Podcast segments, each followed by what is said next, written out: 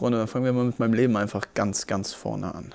Wir fangen einfach mal damit an, wann ich geboren bin, wo ich geboren bin. Ich bin am 17. Juli 1996 geboren in Berlin, Steglitz-Zehendorf.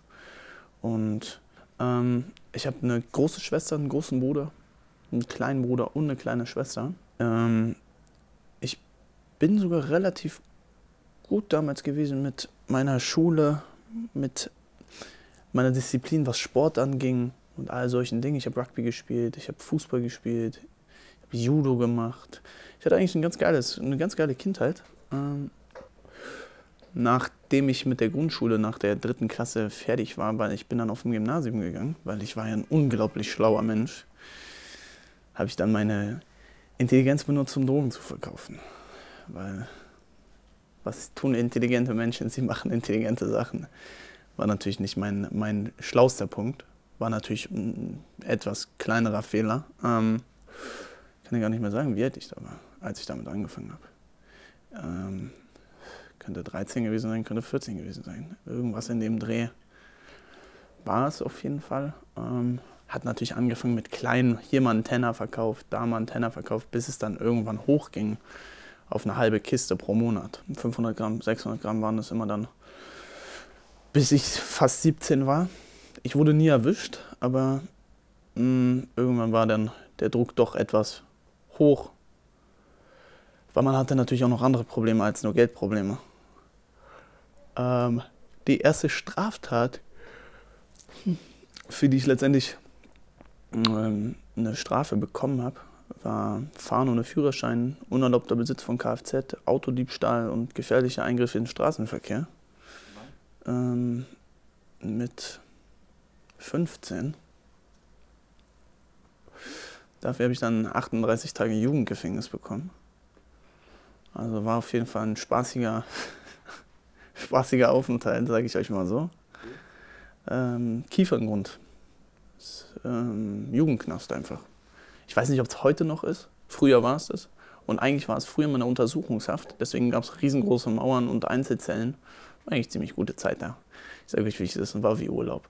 Keiner von euch sollte natürlich äh, eine Straftat begehen, aber es war ohne Scheiß wie, wie Urlaub. Ich habe noch nie in meinem Leben so viel gelesen, wie ähm, in der Zeit, in der ich da drin war. Hm, war das, warst du so der Einzige aus deiner Freundesgruppe? Ja, na klar. In den Kreisen unterwegs? Oder der erste, warst du der Erste, der äh, erste weggesteckt wurde? Oder ja, das auf, je, das, das auf jeden Fall. Und äh, ich habe viele Einbrüche gemacht früher. Also wirklich sehr, sehr, sehr viele Einbrüche. Ähm, aber ich war immer der, der ausschlaggebende Grund, warum, warum man sowas macht. Weil Geld ist eine Sache, die finde ich schon ziemlich geil. Ich liebe es, Geld zu haben, aber ich liebe es auch, Geld auszugeben. Also es ist jetzt nicht so, dass ich Sachen tue nur wegen des Geldes, aber damals war es so, wenn du kein Essen hast, dann brauchst du Geld, um Essen zu kriegen. Weißt du, was ich meine? Geld damals sonst ausgegeben? Für verdammt teure Klamotten. Das Witzigste war, wir haben einmal einen, wir haben einmal einen Buch gemacht und ich weiß nicht mehr, wie viel dabei rauskam, aber ich glaube, wir haben 2000 Euro innerhalb von 15 Minuten ausgegeben beim Klamottenshoppen, Digga. Einfach wir haben alles Mögliche gekauft. Hier Boss, dies, das, Ralf Lauren. Also es war auf jeden Fall eine witzige Zeit, aber es ist jetzt auch schon über zehn Jahre her. Deswegen. So ein kleines Stück, an das du dich erinnert, äh, noch erinnerst oder was? Ein Kleidungsstück. Lustigerweise habe ich ein Kleidungsstück davon gerade erst verschenkt. Es waren Hugo Boss Schuhe. Diese Standard Kanaken Hugo Boss Schuhe. Diese, ihr kennt die alle mit dem Wildleder vorne dran. Ne? Das waren so Schuhe, die musste ich mir unbedingt auch kaufen, weil ich so ein schmieriger Typ war. ähm, ich glaube, ich habe die viermal getragen oder fünfmal. Öfter habe ich die nicht getragen. Hast du zu der Zeit noch zu Hause gewohnt? Nee. Seitdem ich 15 bin, wohne ich nicht mehr zu Hause. Ähm, seitdem wohne ich, also ich habe eine Zeit lang mit meinem Bruder zusammen gewohnt oder mit Freunden zusammen gewohnt. Seitdem ich ich glaube, mit 18 bin ich in eine Beziehung gegangen mit einem Mädchen. Dann war ich drei Jahre mit der in einer Beziehung, habe mit der gewohnt. Also wir haben uns eine Wohnung zusammengeholt. Und dann bin ich anderthalb Jahre weg in die Staaten und mh, hm, kam wieder und habe mir jetzt eine andere Wohnung in einer wunderschönen Ecke in Berlin geholt. Äh, Ihr kennt sie. Köpenick. Nein, Spaß. ähm, nein, es war auf jeden Fall ähm, eine witzige Zeit. Aber ich kann euch auf jeden Fall sagen, dass mich die kriminelle Art, die ich damals hatte, auf jeden Fall meine Schullaufbahn gekostet hat. Also jeder von euch, der mal was werden will, sollte auf jeden Fall weiter zur Schule gehen. Aber jeder, der weiß, wohin er gehen will, kann natürlich auch die Schule abbrechen. Weil ich wusste immer, wohin ich will und wusste auch, dafür brauche ich keine Schule. Natürlich, wenn du Arzt werden willst, brauchst du Schule. Wenn du Anwalt werden willst, brauchst du Schule. Hm, bist du immer weniger in die Schule gegangen oder war das tatsächlich relativ schnell von einem Tag auf den anderen gar nicht mehr hin? Ähm, ich bin immer weniger zur Schule gegangen. Also es war wirklich so, dass ich mal einen Tag geschwänzt habe und dann mal nur ein paar Stunden geschwänzt habe und irgendwann war ich einen Tag von, von vier Monaten da. Einfach weil das Geschäft lief gut, man hatte andere Sachen zu tun. Ich habe doppelt so viel im Monat verdient wie, äh, oder dreifach so viel verdient wie Lehrer von mir. Also ich dachte mir, wofür hier hingehen und mir was erzählen über das nächste Leben, wenn ich schon jetzt mehr verdiene als die Person, die da vorne steht und mir irgendeine Scheiße probiert zu erzählen. Wie haben da deine Eltern und die Lehrer so drauf reagiert? Ach, meine Eltern, die waren natürlich nicht überfreut darüber, was wollen sie denn machen. Wenn ich nicht zu Hause wohne, was, was können sie machen? Also die Polizei war des Öfteren mal unterwegs und hat probiert, mich einzukassieren, weil es gibt ja sowas wie Schulpflicht, aber naja, also da ist halt nichts draus geworden, weißt du, was ich meine? Hm, du hast eben gesagt, dass du meinst, dass du schon genau weißt, was du machen willst. Was hast du zu dem Zeitpunkt, was war der Gedanke? Ähm, der Gedanke kam ja relativ früh mit, mit Fotografie. Ähm, und zwar, als ich 15 war, habe ich Sagan kennengelernt, oder 16. Und Sagan war damals Foto Fotograf nur für Clubs und hat äh, Clubfotografie gemacht. Damals klein angefangen. Ich glaube, wenn mich nicht alles täuscht, hat er 50 Euro die Nacht verdient, um in Clubs Fotos zu machen. Also wirklich, Sagan sah damals auch ultimativ sexy aus. so ein richtiger Prototyp-Kanake. Ich schwör's euch, das war das Beste überhaupt. Ähm, Sagan und ich hatten da dann kurz nur was miteinander zu tun. Sagan ist 93er Baujahr, also ist er drei Jahre älter als ich. Ähm, und ich war immer der kleine nervige Junge, der ihn nach allem gefragt hat und gefragt hat, ob ich nicht auch da mitmachen kann und ob ich ihm nicht helfen kann bei irgendwas. Und irgendwann kam das auch zustande und zwar als ich, ich glaube, als ich gerade 18 geworden bin. Unser erster Videodreh war der Videodreh mit Alpagan und Samra zusammen. Ähm, und zwar damals hießen die noch die Jane Armee, also es waren Samra, Anonym, Mujahid, Gent und Alpagan. Also die fünf waren ja so eine kleine Gruppe. Alpa hat sich ja seine kleinen Janis geholt, deswegen die Jane Armee. Das war so das erste Video, wo ich Setting geholfen habe. Ich habe äh, Licht geholfen, was Aufbau vom Set auf anging und all so eine Sachen, die halt ein Assistent, ich war halt sein Assistent. Ähm, und dann haben wir immer mehr Drehs zusammen gemacht, also ob es jetzt Lila von Samra war oder, oder Chaos von Alpa und Samra zusammen oder also alles, was damals von Sergen Isici kam, war Marcel und Sergen zusammen. Ich habe ihm halt äh, assist assistiert, er hat halt alles, was Kamera anging, gemacht und ich habe mich halt um alles andere gekümmert, Licht etc. pp. Ähm, dann unser größtes Video damals war ein Video, wir haben für Viva die Produktion gemacht. War wirklich ein, ich glaube, das war so unser erstes, unser erster Durchbruch, würde ich mal behaupten. Ähm, DJ Bankewitz hieß der Typ. Und der Song hieß Push It, Shake It, Feel It. Das war auf jeden Fall ein witziges Video. Ich bin lustigerweise auch im Video drin, wo ich gerade in dem Video ein Fotoshooting mache. Das war eine ganz witzige Aktion auf jeden Fall. Hattest du vorher schon so Kontakte in die Rapmusik oder vorher schon Interesse dafür? ich habe bis heute kein Interesse an der deutschen ähm, Hip-Hop-Welt und ich habe es auch damals nicht gehabt. Ähm, mir ging es mehr um die Kunst an sich, also um Fotografie und Videografie, weil mich das interessiert hat, weil ich selbst ziemlich viel Vision im Kopf habe, nur nie wusste, wie man sie umsetzt. Und da waren Sagan und ich halt ein perfektes Paar und da könnt ihr Sadie und EasyG mal anschreiben und fragen. Ähm, ich bin, wenn es um äh, Wissen, wo Sachen sind, bin ich unglaublich gut. Das heißt, ähm, wenn wir wenn Sergen irgendwas gesucht hat, musste er nur einen Anruf machen und fragen, ey Marcel, weißt du, wo die Speicherkarte ist oder der Akku oder dies oder das? Und ich konnte ihm immer direkt sagen, wo irgendwas ist. Das war so dieses Geben und Nehmen. Sergen hat mir unglaublich viel beigebracht und ähm, ich bin halt ein Typ, ich kann gut quatschen. Und so haben wir uns gegenseitig weitergebracht. Zum Beispiel zu einem Massiv hin, wo wir dann auf einmal für Massiv ein Musikvideo gemacht haben. Ähm, und dann, ja, dann hat sich das ein bisschen auseinandergelebt, einfach weil ich in eine ganz andere Schiene wollte als Sergen. Sergen wollte weiter im Deutschrap bleiben oder ist weiter im Deutschrap geblieben, hat sich super, super gut gemacht, hat sich einen sehr, sehr großen Namen in der ganzen Videografie-Schiene gemacht. Und ich wollte halt eher in die Staaten. Ich wollte halt was Größeres erreichen. Wisst ihr, was ich meine? Also es ist jetzt nicht, um etwas klein zu reden, aber ich wollte halt in der A-Liga spielen. Ich wollte in die Champions League. Ich hatte keinen Bock mehr auf Europapokal. Was, war, was hast du so damals gehört? Was waren so deine, deine Favorite Musiker oder was waren so Musiker, wo du gedacht hast, ey, wenn ich mir jetzt aus und könnte, wen ich vor die Kamera kriege? Also damals gab es für mich bis heute ist eine Person immer noch auf der Liste, die ich leider nie vor die Kamera bekommen habe, aber für mich auf der Liste standen damals 6 9 natürlich, weil ich habe Six Musik gehört und hatte Spaß an der Musik vor allem, weil es halt so eine asoziale Rumgeschrei-Musik ist, die einfach Spaß macht zu hören. Ähm, 50 war für mich ein großer Punkt. Ähm, Post Malone, Lil Uzi und Migos waren die Leute, die alle auf der Liste standen. Mit jedem habe ich schon zu tun gehabt, bis auf Lil Uzi Vert.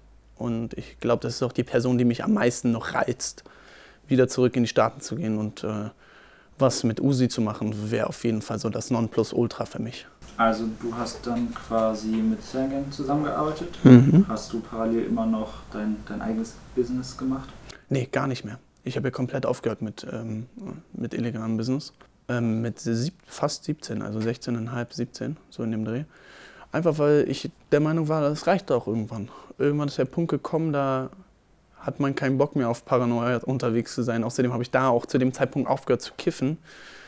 Ähm, also wollte ich auch selbst gar nichts mehr mit Ort zu tun haben. Deswegen war es dann so ein Ding, ja, hatte ich einfach keinen Bock mehr drauf. Aber ich habe halt die ganze Zeit noch, ihr dürft nicht vergessen, so was ist ein Traum, den man natürlich hat.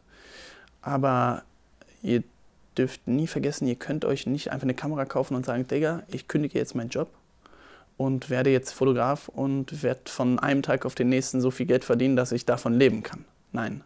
Leute, ich habe äh, sechs Tage die Woche in einem Restaurant gearbeitet, an der Bar und war Barkeeper und habe dann meine Freizeit dazu genutzt, irgendwie Fotografie zu machen oder Videografie, zu Drehs zu gehen. Ich bin manchmal äh, um drei Uhr nachts aus dem Restaurant raus und war um sieben Uhr mit Zergen auf einem Dreh. Also es kostet viel und vor allem kostet es euch viel, viel Schlaf, wenn ihr euren Traum verwirklichen wollt. Wann warst du das erste Mal in den Staaten? War, warst du schon vorher? 19.07.2018. Da war ich das erste Mal in den Staaten. Und zwar war ich da mit, mit ähm, Smiles, der ganzen Smiles-Gruppe und den ganzen Jungs von Six. Danny war zu der Zeit äh, im Gefängnis weil er wurde genau nach der Tour wurde er, musste er zurückfliegen und wurde festgenommen wegen irgendeinem Verfahren. Ich weiß nicht mehr genau, welches Verfahren es war, aber es war irgendein Verfahren. Dann äh, erstmal erstmal wieder zurück. Wie kam dann der, der Sprung von äh, mit Sergen Videos machen? Hast du dann äh, auf, dein, auf eigene Faust mit anderen Musikern äh, gearbeitet? Oder? Ja, ich hatte auf eigene Faust, aber mehr weniger um ihm irgendwie halt was streitig zu machen, mehr aus dem Grund, weil ich weiß, wie viel er zu tun hatte und ich wusste, ich kann nicht für immer und ewig an äh, Mamas Tittets halt nuckeln.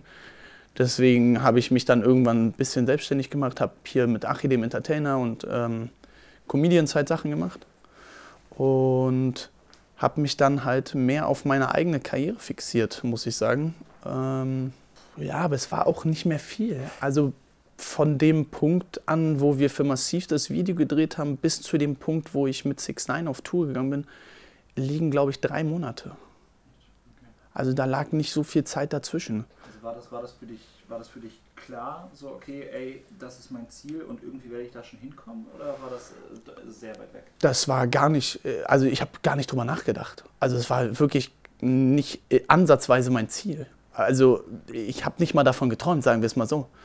Ich habe sogar einen neuen Job angefangen, weil ich mir dachte, hey, ich habe keine Lust mehr, äh, hinter einer Bar zu stehen. Ich habe dann ähm, bei Telefonica angefangen, für Businesskunden Verträge abzuschließen, also äh, einen Bürojob gemacht, weil ich dachte, ey, ich muss irgendwas machen, dass ich auch gutes Geld nebenbei verdiene, falls es nichts wird mit dieser Kamerasache. Leute, und ich hatte den Job seit einem Monat und dann von einem Tag auf den nächsten bin ich auf Tour geflogen mit 6 9 Ich habe die Leute nicht mal angerufen, sondern ich habe gewartet, bis die mich kündigen, weil ich nicht mehr gekommen bin. So, so ein Ding ist es. Hm, wie ist das, wie ist das entstanden? Die ganze Sache mit 6 9 ja. ähm, Du musst überlegen, ich habe da erfahren, dass er ein Konzert in Berlin hat.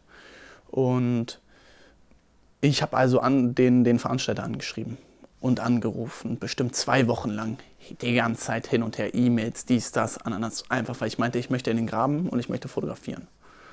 Ähm, und am besten will ich noch ein Interview backstage machen, weil ich hatte, war gut mit MC Boogie, das heißt äh, TV Straßensound. Ich habe Boogie gesagt, Digga, wie sieht's aus? Habt ihr Bock auf ein Interview mit dem? Und Boogie meinte, na klar, Digga, gerne. Und das heißt, ich hatte eigentlich schon das Go von dem Venue die haben mir dann aber am letzten Tag abgesagt, ähm, dass es doch nichts wird mit dem Interview. Und da war natürlich meine Laune richtig im Keller. Ich hatte dann aber trotzdem fünf Freikarten und meinen Fotopass. Habe also meinen Jungs gesagt, hey Jungs, lass mal losgehen. Wir haben aber die Nacht davor richtig, richtig geisteskrank viel gesoffen. Das heißt, uns ging es allen wirklich nicht gut. Ähm, das heißt, jeder meiner Jungs hat gesagt, nee, Digga, ich habe da jetzt keinen Bock hinzugehen, bla, dies, das, Ananas. Ähm, also hatte ich selbst darüber nachgedacht, gar nicht hinzugehen.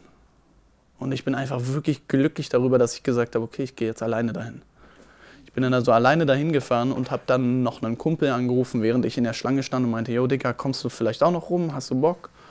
Und er meinte, ja Dicker, ähm, ich bin unterwegs, ich komme noch mit dazu. Ähm, er kam dann auch mit dazu. Und wir waren dann da und standen halt drinnen. Ich habe meinen Fotopass nicht mal bekommen. Ähm, stand dann einfach in der Bar. Ich habe, weil ich gestern so viel gesoffen hatte, habe ich mir dann wirklich nur so eine Bio-Apfelschorle geholt. Ähm, und auf einmal sah ich dann Jack Bruno, stand vorne ähm, im Graben und quatschte mit einer Ollen. Ich kannte ihn nicht, er war der, er war der Voract von 6 9 und ähm, ich hatte ihn einfach nur gerade auf der Bühne gesehen und dachte mir, okay, hey, jetzt meine Chance. Also bin ich hingelaufen, hab die Olle ein bisschen äh, widerlich weggeschubst, meinte, verpiss dich mal. ich rede jetzt. Ähm, und hab zu ihm gesagt, du und ich, wir machen morgen ein Fotoshooting. Mir scheißegal, ob du ja sagst oder nicht. ähm, er hatte mir dann gesagt, jo, gib mal dein Instagram. Ich habe ihm mein Instagram gegeben. Ich habe ehrlich nicht dran geglaubt, dass er mir schreibt. Aber als ich dann wieder zu Hause war, hatte er mir wirklich geschrieben, lass uns morgen 18 Uhr treffen, Checkpoint Charlie, ist in Berlin. Ähm, da war halt deren Hotel. Und dann haben wir uns da getroffen und wir haben ein Fotoshooting gemacht. Und dann waren wir abends alle zusammen noch unterwegs in Berlin. Ich habe den, den einen oder anderen Stripclub gezeigt. Wir waren auch noch in einem richtigen Club. Also ich war wieder komplett auf Sendung unterwegs. Und dann hieß es, Jo Marcel, kommst du mit? Ich sag, wohin? Auf Tour? Hatte also zwei Stunden Zeit, um nach Hause, um meiner Freundin Bescheid zu geben, weil die wusste auch noch gar nichts. Ähm, Habe ich vielleicht auch vergessen. Sie hat es dann erfahren, als ich schon auf Zypern war. ähm, ich habe meine Tasche gepackt, bin zum Flughafen, bin mit denen einfach nach Zypern geflogen. Hm, du hast mit denen ja logischerweise ausschließlich auf Englisch geredet. Warum war zu dem Zeitpunkt, obwohl du ja erst weiß ich, 17, 18 warst, denn Englisch schon so gut? Hm, Englisch habe ich gelernt, Learning by Doing. Ähm, da, wo ich aufgewachsen bin, war ein alter amerikanischer, also damals waren Stützpunkte in Berlin nach dem Krieg, waren halt der amerikanische Sektor, da bin ich halt aufgewachsen. Und mein Nachbar war ein Kind eines amerikanischen Soldaten und er musste Deutsch lernen und ich musste Englisch lernen. Das heißt, äh, seine Mom hat gesagt, Marcel, du darfst nur noch auf Englisch reden und er darf nur noch auf Deutsch zu dir reden. Das heißt, es war wirklich ein Learning by Doing. Deswegen auch dieser amerikanische Akzent, über den sich die meisten Leute wundern. Marcel, warum hast du so einen amerikanischen Akzent? Liegt einfach daran, weil ich von Amis Englisch gelernt habe und nicht wie ihr in der Schule Schulenglisch lernt und diese britische Pisse lernt. Hat äh, Smile zu dem Zeitpunkt, wo, wo sie gefragt haben, ey, willst du mitkommen, schon Fotos gesehen, die du gemacht hast? Ja, haben auf jeden Fall schon Fotos von mir gesehen. Ähm, und deren Fotograf war genau an dem Tag abgereist. Das heißt, es war wirklich ein, ja, wie so eine göttliche Fügung, würde ich mal behaupten, weil deren Fotograf ist gerade abgehauen. Das waren noch zwei Tour-Dates und die hatten keinen Fotografen dabei. Das heißt, es war halt so, Marcel, Digga, jetzt time to shine. Dass ich natürlich nicht die besten Fotos mache und auf gar keinen Fall gutes Editing mache, was Videos angeht oder Fotos angeht. Wussten die zu dem Zeitpunkt nicht. Ich wusste es schon, aber ich wusste auch, wie ich mich verkaufe. Das heißt, ich habe es natürlich geschafft, mit Ausreden hier und da und tralala äh, mich durchzuschummeln. Das heißt, ihr seid in Berlin aus, in Berlin schon zusammen dann losgeflogen oder bist du hinterher? Nee, wir sind zusammen losgeflogen. Wie haben deine Eltern reagiert oder Freunde? Ich habe niemandem, hab niemandem was erzählt. Okay. Ich bin losgeflogen. Ich habe gesagt, ich muss jetzt los. Punkt, aus Ende. Ich habe meine Tasche gepackt. Ich habe sogar die, äh, den Koffer meiner Freundin genommen, weil ich hatte keinen Koffer weil es war ja auch gar nichts geplant, sondern ich habe einfach ihren Koffer genommen, habe irgendwelche Klamotten reingeschmissen, habe mir eine Kamera von einem Kumpel ausgeliehen, meinte, Digga, ich brauche die mal kurz für ein, zwei Wochen. Ähm, bin dann losgeflogen zwei Tage Zypern. Ein, eine Nacht hatten wir halt einen Auftritt und den anderen Tag haben wir gechillt. Wie, wie war das so, die erste Zeit äh, auf einmal da in diese, in diese bestehende Gruppe hineingeworfen zu werden? Ach, ich habe damit kein Problem. Also ich sag dir ehrlich, ich bin ein Mensch, entweder magst du mich oder du magst mich nicht. Und die mochten mich, also ist für mich immer einfach Anschluss zu finden, weil ich bin halt auch ein Vollspast und ich liebe es, Alkohol zu trinken, so wie die auch. Und ich liebe es zu feiern und ja, wenn du auf Tour bist, ist es halt wirklich ein Saufgelage. Ich sag euch, wie es ist. Du bist halt ab 13 Uhr morgens bist du voll und dann bist du bis 3 Uhr morgens voll. Und dann pennst du wieder 5, 6, 7 Stunden und dann bist du wieder voll. Also für jeden der Alkoholiker ist es Tour ein Paradies. Kannst du dich an den Zypern-Auftritt noch irgendwie so genau erinnern, das erste Mal auf so einer, auf so einer Bühne zu stehen? Ja, aber es, man muss dazu sagen, es war nicht das erste Mal für mich auf einer Bühne zu stehen, es war das erste Mal für mich mit 6 9 auf einer Bühne zu stehen. Ähm, ich kann mich sehr gut sogar daran erinnern, wir sind vier Stunden zu spät zum Auftritt gekommen, weil wir lieber noch im Pool gechillt haben. Nein, Deutschland hatte gespielt. In der Nacht hatte Deutschland gespielt, es war WM oder hatte, nee, irgendwas war, irgendein Finale war. Ähm, irgendein Finale war, ich weiß nicht mehr was.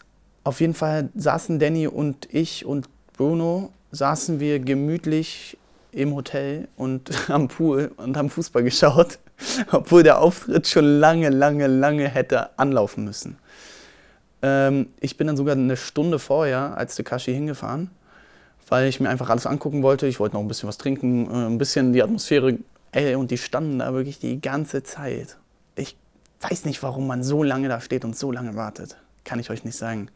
Dann hatten wir erstmal noch Probleme mit, mit dem Security, der mir irgendwie auf den Sack gehen wollte. Meinte, ja, ihr dürft hier nicht hin, bla, dies, das, Ananas. Äh, ihr seid nicht von Takashi. Dann musste ich den Manager anrufen. Der Manager rief dann da wieder an, hat dann erlaubt, dass ich da rein darf.